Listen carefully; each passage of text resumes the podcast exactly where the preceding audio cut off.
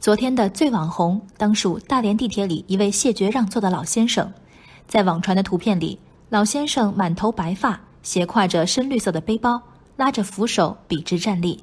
他的腰间挂有一块 LED 显示牌，显示四个大字：“勿需让座。”据记者采访，老先生姓刘，七十六岁。他身上挂着的 LED 显示牌是他花了三十元钱从网上买来的。退休后，刘先生在旅顺太阳沟胶片电影工作室做放映员，从大连市区西安路至旅顺太阳沟单程超过一个半小时。他说：“尽管声明勿需让座，还是经常有年轻人主动为他让座。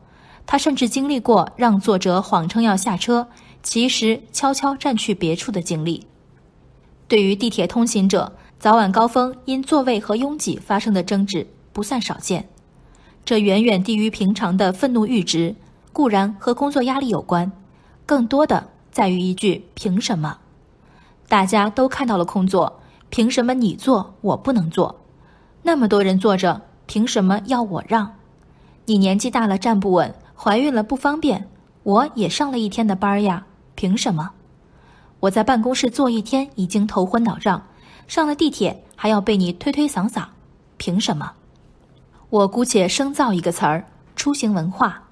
我们的出行文化里有一个很有意思的现象，拿开车并线来说，想从道口并进主路低速行进的车流里，凭着车技硬挤，可能是最费时的一种方法。最有效率的呢，放下车窗，向后车竖大拇指以示谢意。大概经过那么一两辆车，就会有足够并线的车距了。我们的道路交通安全法没有明确为各种情况下礼让其他车辆划分确切的分秒，我们的司机们为此发明了另一种寻求礼让的肢体语言。这个大拇指翻译成汉语就是“请让我并线，感谢您的宽容”。地铁的争吵里缺乏的正是这个大拇指。我们教育孩子基本的社交礼仪。但面对孩子为他人让座时那个缺失的大拇指，也很难无视孩子脸上的失落。但行好事，莫问前程，这话是行善者的自勉。被关照的陌生人本该有致谢的自觉，毕竟，被“应该”的三个字敦促的年轻人，本可以听见内心的另一个声音：凭什么？战胜身体疲劳的，不该只有道德的自律，还应该有人与人之间的理解。大拇指背后是什么？